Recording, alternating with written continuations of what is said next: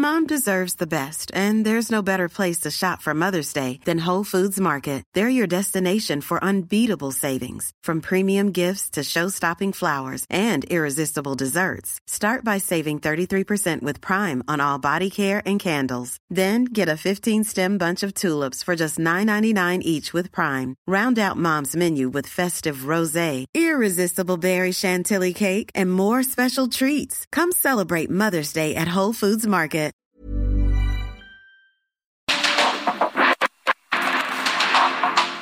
El mundo actual no se entendería sin la economía, las finanzas y los negocios. Acompaña a Mario Maldonado, el columnista de negocios más joven y objetivo del periodismo financiero en su programa. Bitácora de negocios.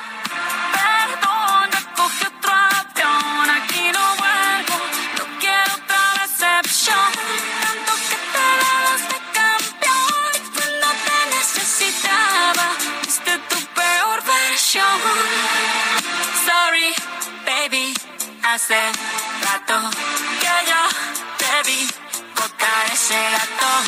Una loba como yo no está pa' novato. Una loba como yo no está pa' tipos como tú.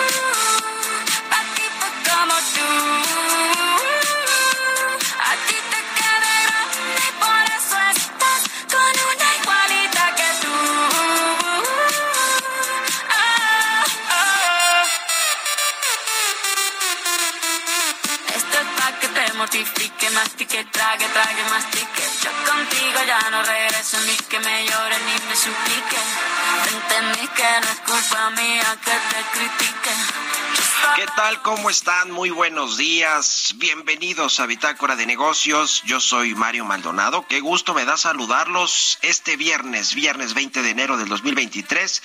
Estamos transmitiendo en vivo, como todos los días, al pie del cañón. Esta semana estamos todavía en Madrid, España, terminando esta gira de una delegación de empresarios mexicanos que vinieron a reunirse con sus contrapartes en la capital eh, madrileña y también pues con el rey de España que le voy a tener todos los detalles de este encuentro que hubo ayer en el palacio eh, con el rey Felipe VI. Le contaré lo que sucedió en el palacio de la zarzuela y comenzamos este viernes, por fin viernes, con un poquito de música, ya lo sabemos, he estado escuchando eh, esta semana canciones para dedicarle a las exparejas, ya sea para bien o para mal, luego de esta polémica canción de Shakira la cantante colombiana que le escribió o pues que le cantó por lo menos a su expareja Gerard Piqué, jugador de fútbol. Y bueno, pues esta es precisamente la canción que le dedica, se llama BZRP Music Sessions Volumen 53. Es esta canción que canta Shakira con un rapero eh, y que bueno, pues ha generado eh, vaya que se ha generado polémica, comentarios, pero sobre todo muchas reproducciones y quizá mucho dinero también para la cantante colombiana Shakira. Bueno, la vamos a estar escuchando hoy, este viernes, aquí en Bitácora de Negocios, y le entramos, le entramos a los temas, a la información. Vamos a hablar con Roberto Aguilar, los temas financieros más relevantes. Las bolsas pierden ante señales de que bancos centrales seguirán subiendo las tasas de interés. También inicia el nuevo año lunar y China dice que lo peor del COVID ya pasó. También Google se suma a la ola de despidos con 12 mil plazas. Ya son varias empresas tecnológicas, estos gigantes, estas big tech que están recortando eh, personal, muchos puestos de trabajo, qué está sucediendo en la industria de la tecnología con estas grandes empresas. Vamos a platicar de esto con Roberto Aguilar. Vamos a hablar también con Alberto Moreno, asociado del Consejo Mexicano de Asuntos Internacionales, sobre esta expectativa que tiene el Fondo Monetario Internacional de crecimiento del PIB mundial que pues la recortó a 2.7%. No se ve que sea un año para nada fácil, más bien complicado este 2023 para la economía mundial y México pues en lo particular va a crecer por lo menos en lo que hoy se ve menos de este eh, de esta expectativa promedio que tiene el Fondo Monetario Internacional para el mundo de 2.7%. Estaremos más pegados al 1% si es que nos va bien, así que Vamos a entrar a esos temas. Vamos a hablar también con eh, Mario Correa Martínez, economista independiente, sobre las proyecciones de inflación para este 2023. Y vamos a platicar también, como todos los viernes, con Emilio Saldaña, el piso, ya le decía, de estas Big Tech y los recortes, pero también Donald Trump le reclamó a Facebook que reactive su cuenta, su cuenta que lleva desactivada pues dos años. Twitter ya eh, le devolvió Elon Musk, el nuevo dueño de Twitter, la, la, reactivación de la cuenta al expresidente de los Estados Unidos, Donald Trump, y ahora pues le pide a Mark Zuckerberg y a su empresa Facebook que también le reactiven su cuenta. Donald Trump quiere ser candidato para el 2024, candidato de nueva cuenta a la presidencia de la República y veremos si lo logra o no. Se ve que las cosas se complican también para Joe Biden y los escándalos eh, que tiene no solo con su familia, sino él mismo con por tener información privilegiada, expedientes secretos confidenciales que estaban en su casa, así como con Donald Trump en su casa de Mar a Lago en Miami, pues eh, también en la Florida, en la Florida, pues también ha sucedido con Joe Biden. Le vamos a entrar a estos temas, también hablaremos con Jesús Espinosa, los números y el deporte, la transmisión del fútbol mexicano de primera división. ¿Qué ha pasado? con el fútbol mexicano que ya no pasa en la televisión abierta, se ha privatizado, cómo está repartido ese negocio, le vamos a entrar al tema, a estos y otros asuntos, también lo que sucede con las aerolíneas. El presidente López Obrador pues quiere un decreto para que las operaciones de carga que llegan o salen del Aeropuerto Internacional de la Ciudad de México, el Benito Juárez, pues se vayan todas a Santa Lucía, al AIFA, al Aeropuerto Felipe Ángeles. ¿Será esto posible? Bueno, pues el presidente a base de decretazos ha eh, cambiado muchos sectores, incluido por supuesto, el sector de la aviación nacional. Le vamos a entrar a todos estos temas hoy aquí en Bitácora de Negocios, así que quédense con nosotros en este viernes, viernes 20 de enero del 2023. Vámonos al resumen de las noticias más importantes para comenzar este día. A ti te por eso estás con una igualita que tú.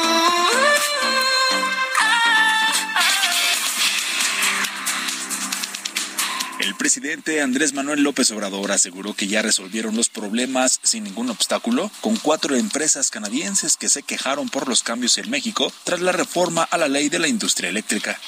con el gabinete económico atendimos a cuatro empresas canadienses y resolvimos los cuatro problemas sin ningún obstáculo que tenían que ver con asuntos del sector eléctrico. Así lo hicimos con las empresas estadounidenses y siempre buscamos la conciliación. Por su parte, el gobierno de los Estados Unidos acusó a la administración del presidente López Obrador de retrasar la entrega de permisos para favorecer a la Comisión Federal de Electricidad y a Petróleos Mexicanos, lo que va en contra de la competencia de la iniciativa privada. Luisa María Alcalde, secretaria del Trabajo y Previsión Social, detalló que esta semana se llegó a un acuerdo con el Sindicato de Telefonistas de la República Mexicana y Telmex, con lo que dijo se tienen condiciones jubilatorias dignas para el personal de nuevo ingreso, hay finanzas sanas en la empresa y los trabajadores tienen la opción de ser accionistas. Al celebrar el 80 aniversario de la promulgación de la ley del Seguro Social, el director general del IMSS, Zoe Robledo, aseguró que la mejor etapa de esa institución está por venir porque dijo cumplirá el sueño de hacer universal el acceso a la atención médica para la población en México. 80 años y el IMSS está en su mejor edad, en la edad en la que se dejan de cumplir años y se empiezan a cumplir sueños. Uno en particular, la universalidad del acceso a la atención médica oportuna, de calidad, por el simple y glorioso hecho de nacer mexicana o mexicano. El IMSS para los que no tienen IMSS. El senador del Grupo Plural, Germán Martínez, presentó una solicitud de juicio político contra la ministra Yasmín Esquivel luego de que se confirmara el plagio de su tesis y que la funcionaria dijera que no iba a renunciar a su cargo en la Suprema Corte de Justicia de la Nación.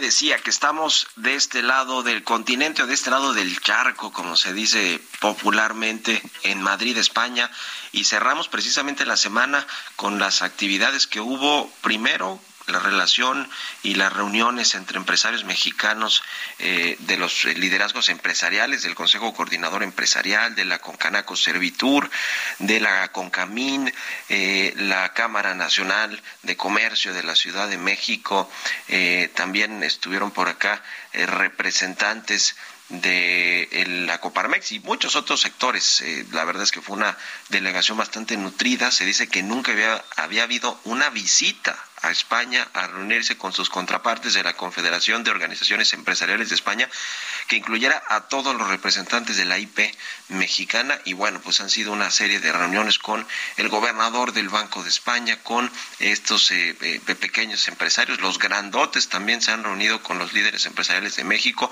las autoridades, por supuesto, ministros de Comercio, de, Turismo. Eh, y ayer, digamos que se, se cerró esta visita de esta semana a España de la delegación de empresarios mexicanos, pues con una visita a el rey de España Felipe VI, una eh, pues eh, buena reunión que se llevó a cabo en el Palacio de la Zarzuela con todos los protocolos que eh, revisten a toda la aristocracia española y, a las pues en general a los, los, los, reinados a la corona española en este en este caso pues hubo una serie de protocolos de saludos al rey pero hubo una reunión interesante de cerca de 45 minutos entre los eh, empresarios, los líderes empresariales de México y el, rey Felipe VI, quien, bueno, pues ha dicho, entre algunas otras cosas, que está dispuesto a que las relaciones y la integración entre México y España, las relaciones económicas, comerciales, turísticas y políticas, pues se mantengan y se mantengan sólidas, que es lo que quieren no solo los empresarios de España, también que hay más de 6.000 empresas españolas operando en México actualmente y han invertido más de eh, cerca de 80 mil, 75 mil, 80 mil millones de dólares en los últimos 40 años, pero también hay cerca de 600 eh, empresas mexicanas en España, eh, restaurantes y de todo tipo que están pues buscando que esta relación al revés, en lugar de enfriarse, pues sea una relación estrecha y de eh, buen entendimiento. Y bueno, pues además de esto, esta reunión, que fue una, le decía, una, una reunión interesante, yo puse ahí algunas de las cosas que se comentaron en la reunión en mi columna de hoy de El Universal, si quiere echarle un ojo. Después hubo una eh, reunión, por cierto, muy importante de alto nivel, muy privada, en la que participaron los principales empresarios de España. Estamos hablando de Amancio Ortega, el dueño de Inditex, de Florentino Pérez, del grupo ACS, del presidente de Ignacio Galán, en fin, se reunió con en Petit Comité con Francisco Cervantes y los alcanzó el rey también al café. Ayer todo esto sucedió ayer acá en Madrid, le decía, pues cerrando este, eh, este ciclo de, de, reuniones o la visita de la delegación mexicana acá a Madrid. Y bueno, pues está además la Feria Internacional del Turismo FITUR, donde México también pues tiene una participación relevante, no como antes, pero sí, acá ha estado el secretario de Turismo de México, Miguel Torruco, y pues muchos otros representantes de los estados, eh, eh, anda por acá o anduvo por acá el, el gobernador del estado de Yucatán, Mauricio Vila, y algunos otros representantes de la eh, de la política mexicana pues tratando de promover a México a promover a México en el mundo y pues España eh, y toda esta identidad que hay entre México y España sin duda alguna no se podía dejar de lado. ¿Ustedes qué opinan? Escríbanme en Twitter arroba Mario Mal y en la cuenta arroba Heraldo de México. Mario Maldonado en Bitácora de Negocios.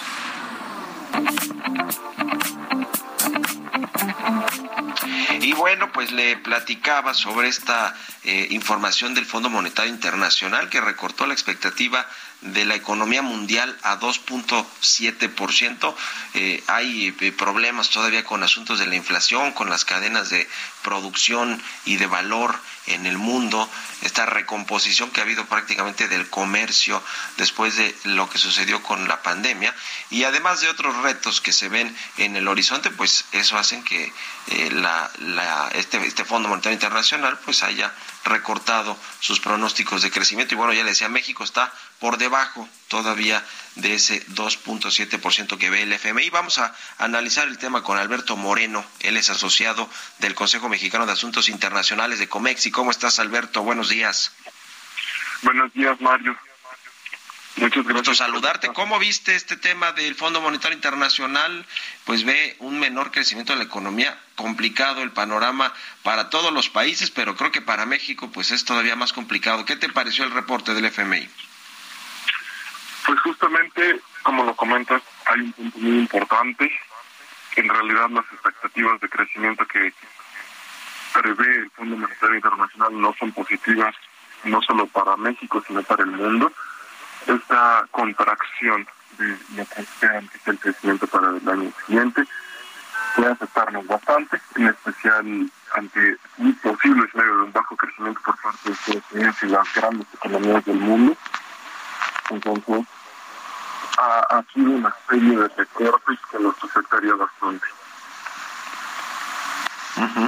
Ahora, eh, me parece que en esta, eh, digamos, revisión a la baja del pronóstico de la economía mundial, no se habló en particular de algunos países, incluido México, pero pues la, la cifra de proyección está por ahí del 1%, ¿no? Hay quien la tiene más arriba, 1%, algunos pegados al 2%, pero algunos incluso debajo del 1%. ¿Cómo, cómo se ve México con las dinámicas eh, que suceden en Estados Unidos, nuestro principal socio comercial, pero también a su vez eh, Estados Unidos y la guerra contra eh, China y Rusia, la guerra comercial, y cómo pues está México también con este reforzamiento del, del TEMEC y el bloque norteamericano para atraer las inversiones. A pesar de eso, no se ve un buen panorama para el país. Por supuesto, y parece ser que más bien las expectativas que se presentan para el año que viene tienden un poco a esta misma cifra. Hacienda oficialmente presenta un crecimiento del 3%, sin embargo las otras instituciones como Banjico y el Banco Monetario se centran más hacia números del 1.8 y el 1.6. Parece ser que el FMI mantiene la expectativa más corta, manteniéndonos en el 1.2, inclusive la OCDE hacia el 1.5, pero que justamente todo indica que hay tanto elementos como permanecer optimistas, así como hay ciertos escenarios que también son bastante pesimistas al respecto de cuáles son las oportunidades de crecimiento para el año que viene y justamente, al menos para México, el principal riesgo se concentra en la posible recesión en Estados Unidos. Estados Unidos es nuestro principal socio comercial, nuestro principal destino de las exportaciones, nuestro principal origen de las inversiones extranjeras directas. Por lo tanto, justamente este espacio donde si Estados Unidos entra en recesión, en especial ante las negociaciones por el hecho de deuda que se están llevando a cabo en el Congreso, pues pueden afectar el potencial de crecimiento para el año que viene. Entonces, es, pues justamente como comentas, en los efectos de la guerra comercial con China, eh, los efectos de la guerra en Ucrania siguen afectando a través del comercio internacional y el alza de los, el precio de los energéticos. Pues ya lo estaremos viendo qué sucede con todo con todo este tema y estamos en contacto eh, y muchas gracias como siempre por estos minutos. Alberto buenos días. Muchísimas gracias por el espacio. Excelente día. Hasta luego. Son las seis de la mañana con 20 minutos. Vamos a otra cosa economía y mercados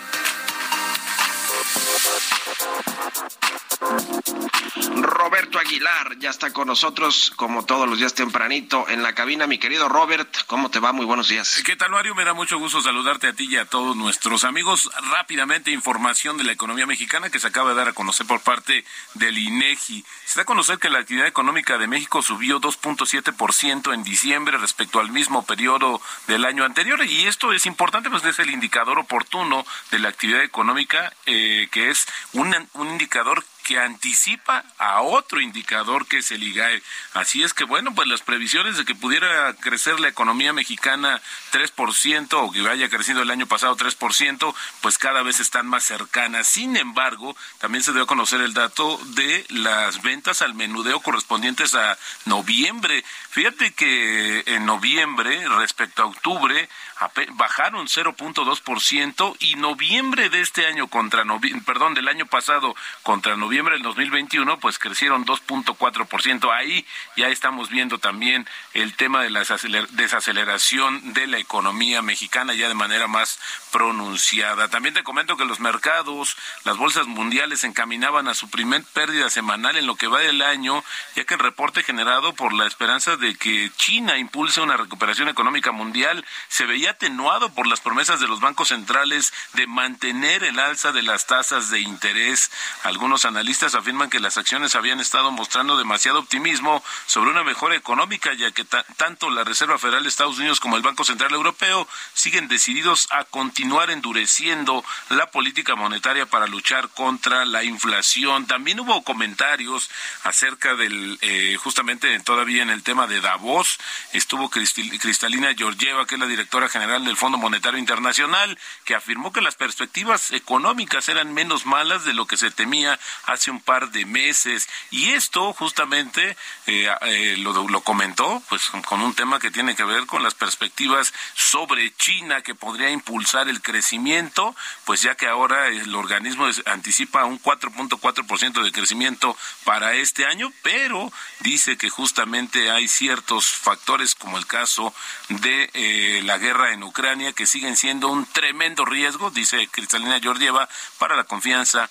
especialmente en Europa. También te comento que China declaró que lo peor eh, había pasado en su lucha contra el coronavirus, justo, Mario, cuando se espera que hoy sea uno de los días de mayor actividad de viajes en años, con un movimiento masivo de personas que ha alimentado justamente los temores de un nuevo rebrote de las infecciones. Y es que, bueno, pues está comenzando el año nuevo lunar y que pues había restricciones dos años anteriores. Entonces hoy pues se está desatando básicamente esta situación porque se esperan, Mario, 2.100 millones de viajes en toda China desde eh, justamente a partir del 7 de enero y el 15 de febrero, pero al final hoy es justamente cuando se acentúa el tema de esta celebración. También otra tecnológica que se suma justamente a la reducción de personal. Alphabet, que es la matriz, la dueña de Google, va a eliminar 12 mil puestos de trabajo, según anunció su director ejecutivo en una nota interna compartida justamente por la agencia Reuters. También te comento, bueno, pues hay que sumar también que esto fue con Microsoft, eh, también Amazon, así es que las gigantes tecnológicas también en un proceso de reducción de personal. También te comento, Mario, que el cofundador de Netflix, eh, Reed Hastings, pues anunció que va a dejar su cargo y esto es justamente lo que sucede en un momento en que se está recuperando justamente la principal empresa de streaming en el mundo. Y el tipo de cambio, Mario, fíjate que había regresado, se había rebotado a los niveles de 19, 19, 10, tocó ayer de hecho, ahora está en 18.94, así el tipo de cambio, peleando duro justamente mantenerse por los niveles de debajo de 19 pesos. También te comento la frase del día de hoy. Se gana dinero descontando lo obvio y apostando por lo inesperado. Esto lo dijo en su momento George Soros. Buenísimo, Robert. Muchas gracias. Y al ratito nos vemos en la televisión. Gracias, Mario. Muy buenos días. Roberto Aguilar, síganlo en Twitter. Roberto AH. Vámonos a la pausa. Regresamos. En un momento continuamos con la información más relevante del mundo financiero en Bitácora de Negocios con Mario Maldonado. Regresamos.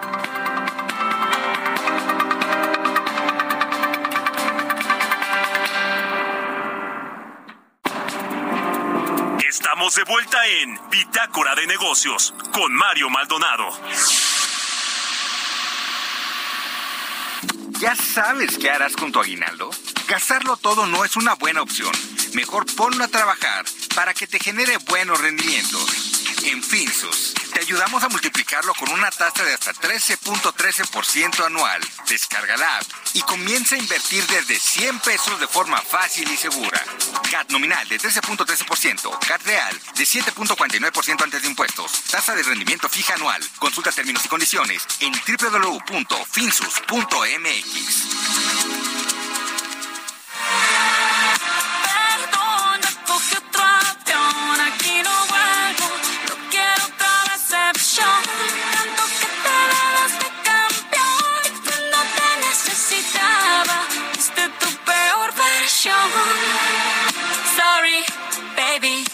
hace rato que yo te...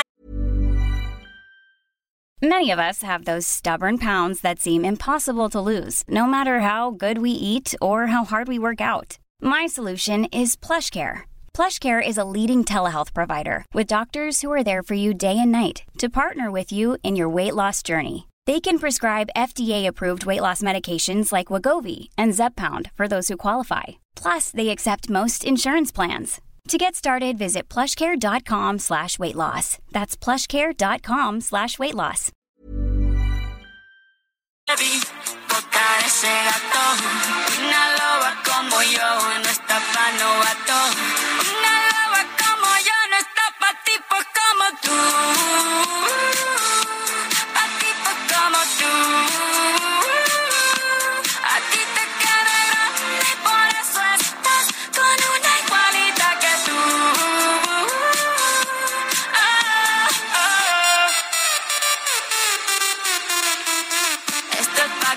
Pa' que te mortifique, mastique, trague, trague, mastique. Yo contigo ya no regreso ni que me llore ni me suplique. Entendí que no es culpa mía que te critique. Yo solo hago música, perdón que te salpique. Dejaste de vecina la suegra con la prensa Ya estamos de regreso aquí en Bitácora de Negocios. Son las 6 de la mañana con 32 minutos, tiempo del centro de México. Regresamos escuchando a Shakira, esta canción de la cantante colombiana. eh, que bueno, pues eh, muy conocido y sabido en los últimos días, le compuso esta canción o le cantó esta canción a su expareja, el futbolista Gerard Piqué. Eh, y bueno, a propósito de esto, estamos escuchando esta semana canciones para dedicarle a las exparejas, ya sea para bien o para, o para mal, tras esta polémica canción de Shakira que le, pues, le compuso, le escribió o le, o le canta de plano directamente a su expareja Gerard Piqué y lo hace además con un rapero. Eh, en fin, bueno, vámonos a otra cosa. Jesús Espinosa, nos tienes información adelante. Así es, Mario, ¿cómo estás? Muy buenos días. Saludos a todo el auditorio. En este viernes tenemos información importante porque con el objetivo de continuar mejorando la situación de las niñas y niños en México, Fundación Grupo Andrade realizará el sorteo de un auto Aveo LSTA 2022 nuevo. Contribuye en esta causa comprando tu boleto de 100 pesos en Fundación grupoandrade.org.mx, permiso otorgado por la Secretaría de Gobernación con el número 2022-0235-PS02, vigencia del permiso del 5 de diciembre de 2022 al 31 de enero del 2023. Mario, regreso contigo. Gracias Jesús. Vámonos al segundo resumen de noticias. Ya hay un paso. Por acá no vuelvas, me caso. Cero rencor, bebé. Yo te deseo que te vaya. La Organización para la Cooperación y Desarrollo Económicos informó que 40% de los 38 países que lo integran se encuentran en máximos históricos en sus tasas de empleo y participación de la fuerza laboral al tercer trimestre de 2022. Destacó que México reportó 54 millones 245 mil empleos, lo que significó una tasa de ocupación de 62.5% a noviembre de 2022, cifra ligeramente superior a los años previos a la pandemia. Este jueves, la vicepresidenta de la Reserva Federal de los Estados Unidos señaló que los informes recientes muestran que la fuerte inflación en ese país está cediendo y sugirió que es posible que la aceleración de los precios se enfríe sin causar pérdidas significativas de empleos. El presidente Andrés Manuel López Obrador aclaró que primero buscan un acuerdo con empresas privadas antes de publicar el decreto que cerrará el Aeropuerto Internacional de la Ciudad de México como terminal de transporte de carga. Se está buscando que los aviones de carga puedan utilizar el aeropuerto Felipe Ángeles. Se está llegando a este acuerdo con eh, agencias aduanales, con quienes se dedican al transporte de carga en aviones. Se va avanzando bastante bien. El consejero presidente del Instituto Nacional Electoral, Lorenzo Córdoba, advirtió que sacarán las tarjetas que sean necesarias para que se respeten las reglas electorales en la elección a gobernador del Estado de México y Coahuila, incluso en las precampañas con temas de fiscalización o actos irregulares en estos. Entrevista.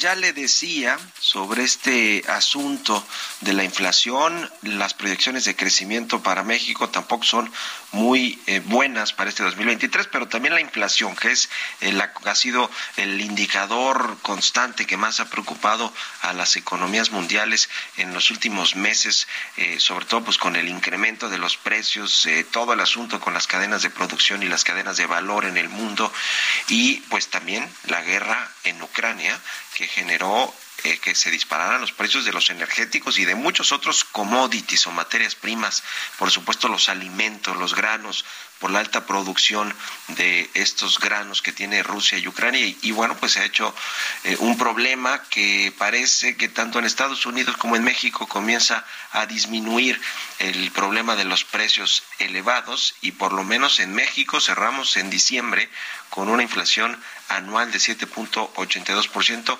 debajo, digamos, del 8% que algunos economistas esperaban para el cierre del año. Y, bueno, pues eh, la perspectiva para el 2023 pues no parece todavía estar tan clara. Vamos a platicar de este y otros temas con Mario Correa Martínez, economista independiente. ¿Cómo estás, Mario? Muy buenos días. ¿Qué tal? Muy buenos días, Tocayo, aquí. Encantado de estar en tu programa y platicar con tu auditorio acerca de estos temas que comentas que van a ser muy relevantes a lo largo del año. Muchas gracias y bienvenido. Pues, ¿qué te parece eh, eh, la perspectiva de la inflación tomando en cuenta el último dato que tuvimos de cierre de año? Mira, eh, lo primero que señalaría es que hay una gran incertidumbre respecto a la inflación que va a ser definitivamente la variable a seguir porque del comportamiento de la inflación van a depender muchas otras cosas, especialmente lo que hagan los, los bancos centrales. Y está bastante difícil tratar de pues ver hacia dónde y sobre todo a qué ritmo puede ir moviéndose la inflación. Es cierto que el año pasado el índice general pues cerró debajo del 8%. Tú comentabas que algunos analistas esperaban arriba del, del 8%. Pero por otro lado, la inflación subyacente, que recordemos es el componente más estable dentro del índice de precios y es la que nos da la mejor idea de hacia dónde va la dinámica de los precios, pues cerró en 8.35%. El índice general ya lleva unos mesecitos bajando y a lo mejor con sorpresas a la baja, pero el índice subyacente apenas eh, acaba de, esperemos ya haber llegado al pico y todavía no dibuja una clara tendencia descendente. Entonces, hoy día se espera que la inflación sí desacelere relativamente rápido. Los mercados están anticipando niveles pues del 5% para el cierre del año en el índice general, diría el promedio de las encuestas. Yo en lo personal creo que vamos a cerrar cerca del 5.4% de la, de la inflación que sería una reducción importante, pero pues todavía queda muy lejos del rango aceptable y de las metas oficiales. Y también para Estados Unidos el tema va a ser la inflación, porque como te decía, dependiendo de cómo se comporte, pues la Reserva Federal y otros bancos centrales moverán su política monetaria influirá sobre las condiciones de la economía. Entonces, sí es todo un tema de inflación y, y a lo mejor un apunte más Fíjate que es bastante difícil eh, justamente tratar de pronosticar eh, lo que está pasando con la inflación, porque los cambios que se han dado en los últimos años con, tantos choques, decimos los economistas, tantos eventos inesperados de consecuencias importantes como la guerra en Ucrania que tú comentabas, eh, pues representan lo que se llama un cambio estructural en los parámetros, es decir, tus estadísticas que habías venido viendo durante mucho tiempo y que más o menos ya podías estimar cómo se iban a comportar, han cambiado, ¿no? Y, todavía no tenemos suficiente información como para utilizar esas nuevas estadísticas y entender este nuevo fenómeno. Entonces, por eso creo que está ahí también eh, mucha mucha dispersión, te diría, en los pronósticos ya puntuales de cada uno de los analistas para la inflación de este año. Eh, Banco de México, ¿cuál será la ruta que tomará el Banco Central de nuestro país, tomando en cuenta pues estos datos y la perspectiva de la inflación, lo que ha sucedido con la Reserva Federal y bueno, pues ahora tendrá un nuevo integrante de la Junta de Gobierno, el Banco de México, Omar Mejía Castelazo, quien ya fue pues ratificado por el Senado a pesar de que pues había quienes tenían muchas dudas sobre el perfil eh, de este economista eh, y también de su cercanía con dos de las integrantes de la Junta de Gobierno, con Galia Borges, con la gobernadora eh, del Banco del Banco de México. ¿Cómo ves la ruta que va a seguir el, Banco Central con respecto a, a las decisiones de política monetaria y las tasas de interés, Mario?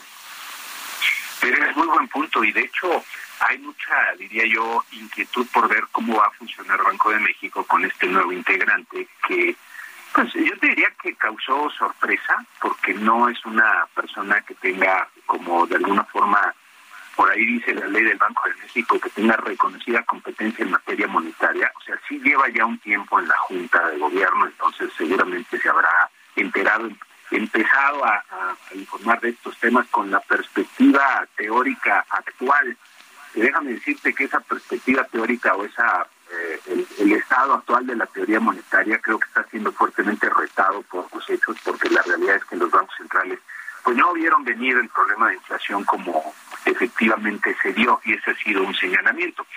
Y, y, este señor ojalá sea muy brillante y aprenda muy rápido, porque pues no le han tocado vivir los momentos de inflaciones elevadas es uno de los principales señalamientos que se le hace, que no tienen la experiencia ¿no? de, pues, vivir lo que pasa en un entorno de inflación elevada y créeme que las cosas cambian. Ahorita, por ejemplo, en el, en el debate internacional tienes por un lado a economistas muy notables como Larry Summers advirtiendo de, de estos temas, de que no debemos, los bancos centrales no deben aflojar la lucha contra la inflación porque luego el problema es peor. Y hoy día, si tú ves también los mercados accionarios en estas primeras tres semanas del año, bueno, pues tienen unos vaivenes impresionantes, de hecho desde diciembre, que es justamente por esa dificultad de anticipar qué es lo que van a hacer los bancos centrales, especialmente la Reserva Federal. Aquí Banco de México esperamos todavía que venga un incremento más de la tasa de referencia, que anteriormente te diría se esperaba en 50 puntos base para llegar al 11, ese todavía sería mi perspectiva personal, en los mercados, los analistas quizá ya estén pensar más que puede ser un aumento de 25. Hay que recordar que Banco de México anunció de alguna forma que la siguiente decisión sería otro incremento muy adecuado. Y luego la pregunta es, ¿en qué momento empezar a bajar las tasas de interés? Ahorita hay mucha inquietud porque la posibilidad de recesión en Estados Unidos y en México la ves cada vez más en todos los medios, hay cada vez más señales Ahorita estamos viendo muchas señales de recortes de personal en empresas muy importantes Y entonces eh, los analistas, los inversionistas, pues temen que con este entorno de tasas altas la recesión se vaya a profundizar.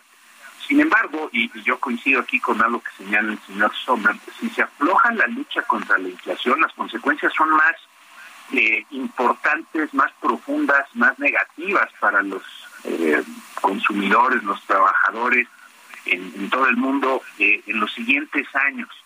Entonces, la duda es qué tanto van a empezar a ceder los bancos centrales a esa tentación, déjame ponerlo así, de empezar a bajar las tasas cuando todavía la inflación no está comportándose como se debe. En los pronósticos del mercado sí se ve, eh, se espera más adelante una baja rápida en las tasas de interés, aquí en Banco de México, o sea, que regrese a niveles cercanos al 10, 25, al 10%. Eh, y para la Reserva Federal también se empieza, se, percibe que puede empezar a bajar las tasas muy rápido. Entonces la duda es qué van a hacer los bancos centrales, porque si bajan la tasa muy rápido, probablemente no logren afianzar a la inflación. Y pues vamos a ver qué es lo que hace Banco de México. Sí, sí hay cierta inquietud de que con esta nueva eh, composición de la Junta, digamos que cedan a la tentación de bajar las tasas antes de lo que sería necesario para consolidar bien la baja de inflación y entonces nos quedamos en inflaciones elevadas, elevadas relativamente, no sea, de, 5% o, o, que inclusive se pueda dar un rebote en la inflación. Entonces, la tiene es muy complicada, todos los bancos centrales, especialmente aquí el nuestro, y ojalá que estén a la altura. Sí, pues ya lo estaremos viendo y platicando si nos permites, eh, Mario Correa Martínez, economista independiente. Muchas gracias por estos minutos para el Heraldo Radio y estamos en contacto. Buenos días. Con todo gusto, muchas gracias y buen día para todos. Hasta luego, 6 con 45 en puntito, vámonos con las historias. Historias empresariales.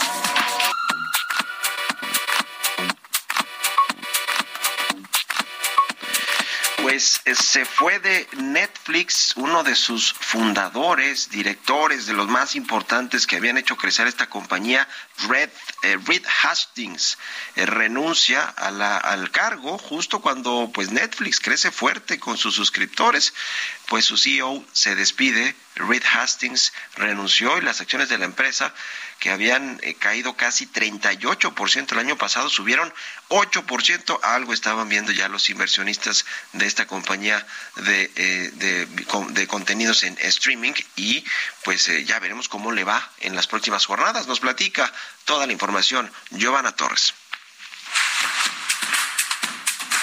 Acuerdo con información de la agencia Reuters, el cofundador de Netflix, Reed Hastings, informó que dejará su puesto de director ejecutivo y entregará el control del servicio de transmisión a Ted Sarandos, su socio y codirector general, así como al director de operaciones de la compañía, Greg Peters. Las acciones de la empresa, que habían caído casi un 38% el año pasado, subieron un 7.9% a 340.66 dólares en operaciones posteriores al cierre. Ahora Peters y Sarandos compartirán el título de directores ejecutivos con Hastings como presidente ejecutivo. El cambio es efectivo de inmediato y representa el final de una década de planeación de la sucesión por parte de la Junta. Tanto Peters como Sarandos fueron ascendidos en julio del 2020 en medio de un momento difícil para la empresa.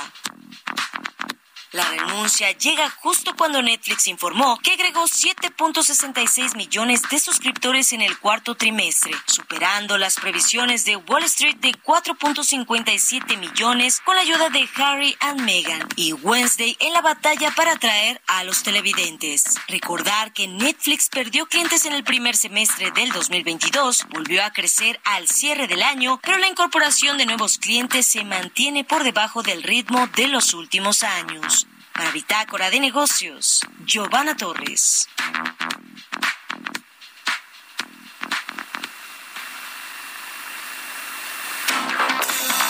Tecnología.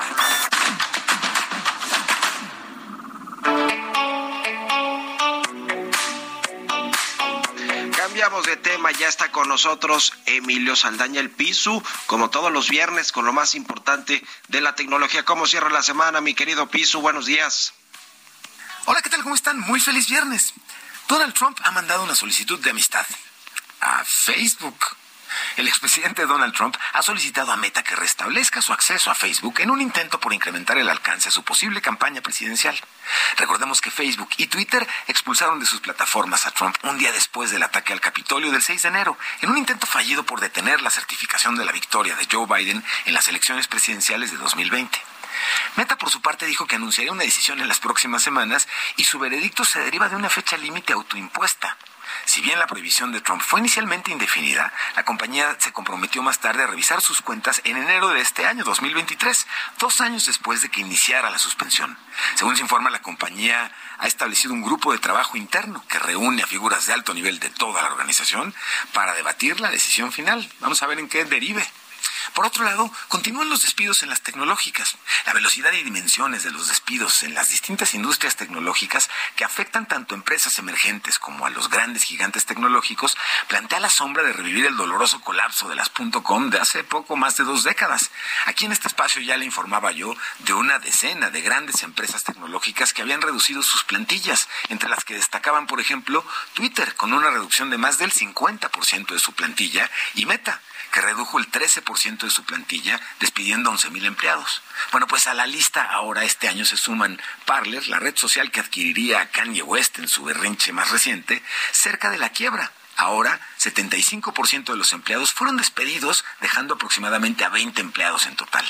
Y Microsoft y Amazon esta semana anunciaron recortes de personal, 10.000 empleados en el caso de Microsoft y 18.000 puestos de trabajo, empleos, en el caso de Amazon.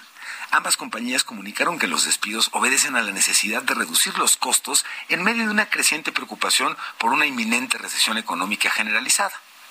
Y finalmente le platico inteligencia artificial. Seguramente cada vez más se escucha de este tema. Este es el relevante en el Foro Económico Mundial, el Davos. Olvídese de las criptomonedas y el blockchain y nada. La conversación sobre tecnología en el Foro Económico Mundial de este año en Davos tiene que ver con el surgimiento de la inteligencia artificial, particularmente el generador de texto ChatGPT. Y esto es importante porque herramientas precisamente como esta plataforma de la empresa OpenAI y varias más que han cobrado notoriedad reciente han estado en desarrollo durante años, sí. Pero incluso los expertos en tecnología de Davos están sorprendidos de lo rápido que han madurado y lo rápido que han sido adoptadas en las últimas semanas. Los optimistas ven un mundo en el que la inteligencia artificial otorga superpoderes a los trabajadores del conocimiento y acelera el tiempo necesario para lograr avances en la salud e incluso en la sostenibilidad. Las preocupaciones están también presentes y van desde la inevitable avalancha de información errónea generada por la inteligencia artificial hasta los sesgos integrados en los sistemas que han sido entrenados con datos de un mundo real que está lleno de estereotipos. Que tengan muy bonito fin de semana. Soy Emilio Saldaña, El Piso. Muchas gracias, mi querido Piso. Igualmente para ti, buen fin de semana. Vámonos con el último bloque del programa. Los números y el deporte.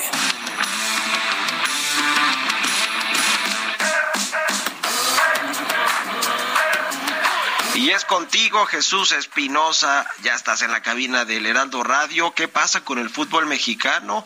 Ya se privatizó porque ya no pasa todos los partidos en la televisión abierta como estábamos acostumbrados nosotros que crecimos viendo el fútbol en la TV abierta. Chucho, adelante. Exactamente, Mario. ¿Cómo estás? Muy buenos días. Cada vez se puede ver el fútbol menos en la televisión abierta. Se han acaparado todas las plataformas, los canales eh, por el sistema satelital, etcétera. Y ahora el fútbol mexicano pues está se está privatizando y es que en la actualidad pues es más factible de hecho ver un partido de la NFL, por ejemplo, que un partido de la de la Liga MX. Para ponerles un ejemplo, en la primera jornada de este torneo de la Liga MX, solo dos partidos se pudieron ver en televisión abierta. Todo esto, pues, debido a que gran parte de los equipos han acordado con plataformas digitales sus derechos de transmisión y si le sumamos el precio de suscripción, por ejemplo, de las plataformas por donde pasan los partidos y se los, y se los voy a poner así en la mesa. Por ejemplo, para ver partidos en exclusiva por VIX Plus tienes que pagar 119 pesos mensuales. Por Fox Sports Premium 110 pesos mensuales. En Star Plus 119. En Claro Video 115 pesos. Y el aficionado pues eh, tendría que desembolsar aproximadamente unos 365 pesos al mes para no perderse en ningún encuentro, aunque la cifra pues puede variar de acuerdo a lo largo del año. Y esto, Mario, todavía le tenemos que sumar la cuota mensual por un sistema satelital, ¿no? Si compras o si adquieres eh, y rentas un sistema satelital como Easy, como Total Play, como eh, Dish, como Sky, etcétera, entonces que va desde los eh, 700 pesos hasta los mil 530 pesos. Entonces se va complicando la cosa. Y por ejemplo, para esta, para esta tercera fecha de este fin de semana del Clausura 2023, solamente tres partidos se pueden ver por televisión abierta: el Mazatlán Santos, el América Puebla y el Necaxa Cruz Azul.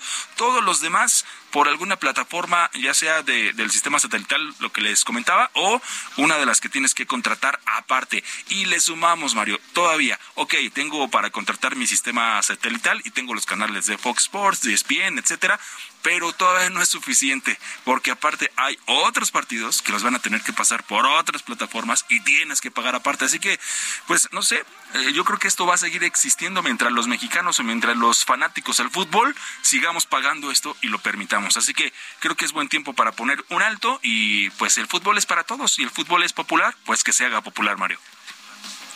Oye, y le digas al presidente López Obrador, porque también trae eh, eh, este tema sobre la mesa y le han preguntado varias veces, pues por el presunto eh, tema de corrupción que existe también en la compra de los jugadores, los agentes y demás, y bueno, pues también por ahí el deporte más popular Exacto. de México que se ha ido privatizando, así que a ver si no toca ese tema el presidente. Gracias, Chucho. Gracias. La mejor noticia de hoy es que ya es fin de semana. Es viernes, ya. Con esto nos despedimos. Gracias por habernos acompañado toda esta semana. Se quedan con Sergio Sarmiento y Lupita Juárez y nos escuchamos el próximo lunes tempranito ya de vuelta en la Ciudad de México. Muy buenos días. Esto fue Bitácora de Negocios con Mario Maldonado.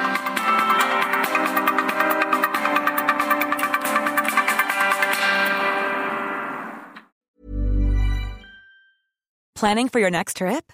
Elevate your travel style with Quince. Quince has all the jet setting essentials you'll want for your next getaway, like European linen, premium luggage options, buttery soft Italian leather bags, and so much more. And is all priced at 50 to 80% less than similar brands.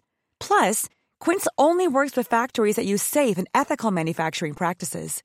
Pack your bags with high-quality essentials you'll be wearing for vacations to come with Quince. Go to quince.com slash pack for free shipping and 365-day returns.